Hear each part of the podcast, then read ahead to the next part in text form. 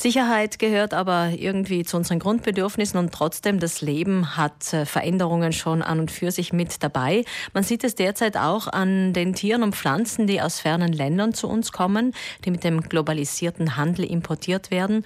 Unter diesen Tieren finden sich teilweise richtige Schädlinge. Die Graskarpfen im Völser Weiher, die vor etwa drei Wochen gefischt wurden, sind das aktuellste Beispiel. Sie haben den Völser Weiher ja fast leer gefressen.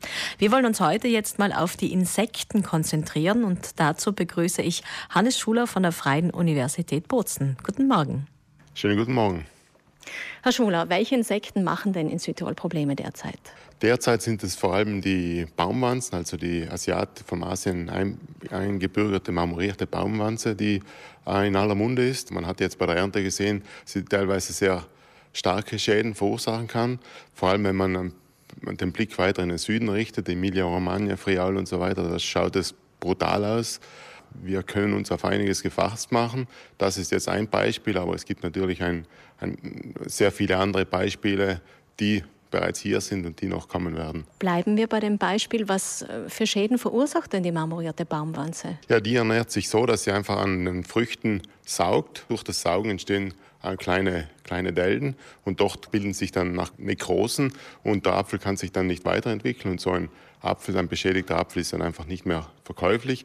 Und man hat einfach gesehen, in teilweise in Anlagen, wo über 50 Prozent oder bis zu 80 Prozent der Äpfel beschädigt sind, ist das natürlich ein enormer Ernteausfall. Welche Pflanzen betrifft das? Ich nehme mal an, nicht alle, aber Sie haben gesagt Äpfel. Ich weiß es auch von den Buchsbäumen. Auch da ist die marmorierte Baumwanze ein Problem. Welche Pflanzen noch? Das Hauptproblem der marmorierten Baumwanze ist, dass sie einfach nicht heikel ist. Also sie geht auf so ziemlich alles, was hier unterkommt. Man findet sie in einer Vielzahl von Gemüsearten, Obstarten, also so ziemlich alles, was vorkommt, ähm, frisst sie. Bei uns natürlich das Hauptproblem ist der Apfel, Birne und so weiter, aber auch bei den Trauben natürlich.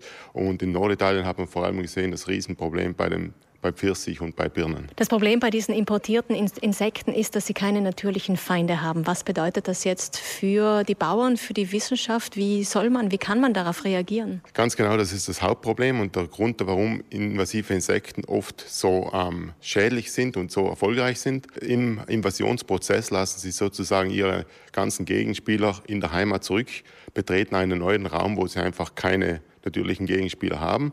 Man sieht es im Wald zum Beispiel, wo ähm, viele der Waldbäume nicht angepasst sind auf invasive Käferarten. Die haben keine Resistenz, keine Abwehrmechanismen dagegen und daher können diese Käfer enorme Schäden verursachen.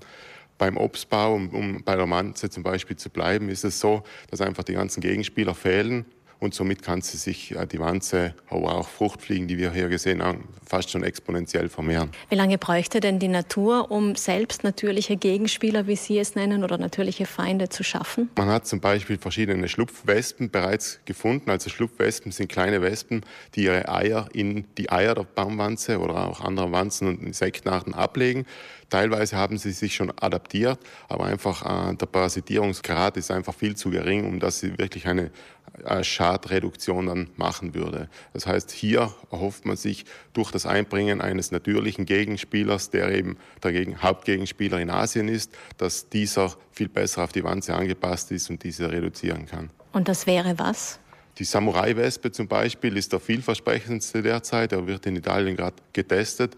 Das Hauptproblem ist natürlich, dass man auch untersuchen muss, dass diese Wespe nicht andere native Arten dann befällt, weil sozusagen könnte dieser äh, Nützling, den man einbringt, dann relativ schnell zum Schädling werden. Das hat man zum Beispiel gesehen bei dem asiatischen Marienkäfer. Den hat man als Nützling eingebracht im Glashaus. Der ist dann entkommen und mittlerweile sehen wir ihn überall zu Hause auf den Hauswänden. Ist sehr aggressiv und man geht davon aus, dass er unsere heimischen Marienkäferarten verdrängen könnte.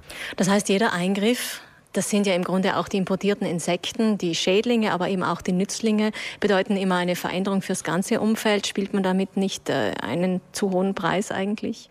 Ja, die Frage ist halt, was ist der hohe Preis? Ist der hohe Preis der Schaden, den so ein Insekt anrichten kann, oder ist es ein Restrisiko, das bleibt, wenn man einen Nützling importiert? Um ein Gegenbeispiel jetzt zu nennen, ist die asiatische Kastaniengelbwespe, die vor, vor zehn Jahren in Südtirol das erste Mal aufgetreten ist. Dort hat man auch gemeint, die äh, vernichtet die Kastanien komplett äh, enorme Schäden verursacht. Dort hat man relativ schnell reagiert, hat man einen natürlichen Gegenspieler, auch hier eine Schlupfwespe oder Erzwespe eben eingeführt und die war in Stand von wenigen Jahren die Population so runterzudrücken, dass eigentlich kaum mehr Schäden vorkommen. Man kann davon ausgehen, dass das Problem auch in den nächsten Jahren bestehen bleibt, denn wir leben in einer globalisierten Welt und das heißt, auch Insekten werden damit weiterhin transportiert. Ungewollt wie diese invasiven Schädlinge oder gewollt wie die Nützlinge.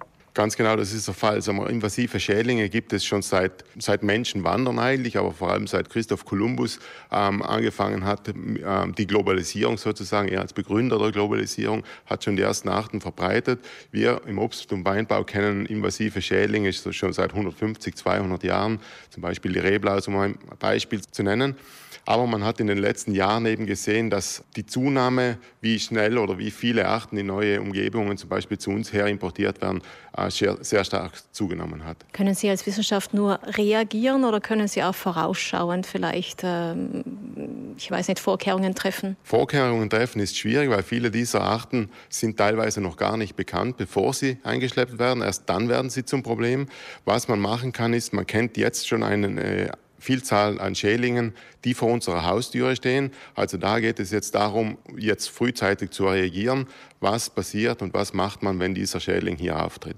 Um ein Beispiel zu nennen, sind zwei asiatische Nutzholzbockkäferarten, die bereits im ähm, amerikanischen Raum enorme Schäden verursachten. Bei der Esche zum Beispiel, man geht davon aus, dass sie sie total dezimieren wird.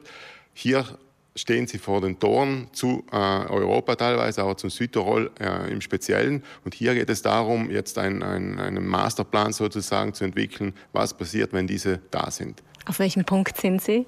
Das ist natürlich schwierig. Also ähm, man hat gesehen, also in den umliegenden Regionen, Ländern geht man hier radikal vor. Gerade bei diesen Nutzholzbockkäferarten ähm, hat man beschlossen, dass sobald der Käfer irgendwo gefunden wird, sobald ein Baum mit dem Käfer befallen wird, im Umkreis von 500 Metern wird jeder potenzielle Wirtspflanze wird gerodet und somit hat man eben ähm, vermindert, dass diese äh, Käferarten sich ausgebreitet hat. Jetzt geht es darum, zu beschließen oder zu entscheiden, was passiert, wenn wir diese in Südtirol finden. Das heißt, wenn jetzt in Bozen zum Beispiel ein, ähm, auch ein großer alter Baum befallen wird, wird es wenig Sinn machen, da, dagegen zu protestieren, diesen Baum zu fällen, weil da muss man schnell handeln, einen befallenen Baum schnell entfernen, weil nur so kann man dann verhindern, dass diese Arten sich schnell ausbreiten können. Vielen Dank, Hannes Schuler von der Freien Universität Bozen. Dankeschön. Und was es bedeutet, mit artfremden Insekten leben zu müssen, vertiefen wir ab heute in unserer Radio-Uni. Heute Abend ab 19.40 Uhr wird Hannes Schuler in drei Vorlesungen bei uns dieses Thema ähm, erläutern und vertiefen. Also heute und an den nächsten beiden Samstagen im November.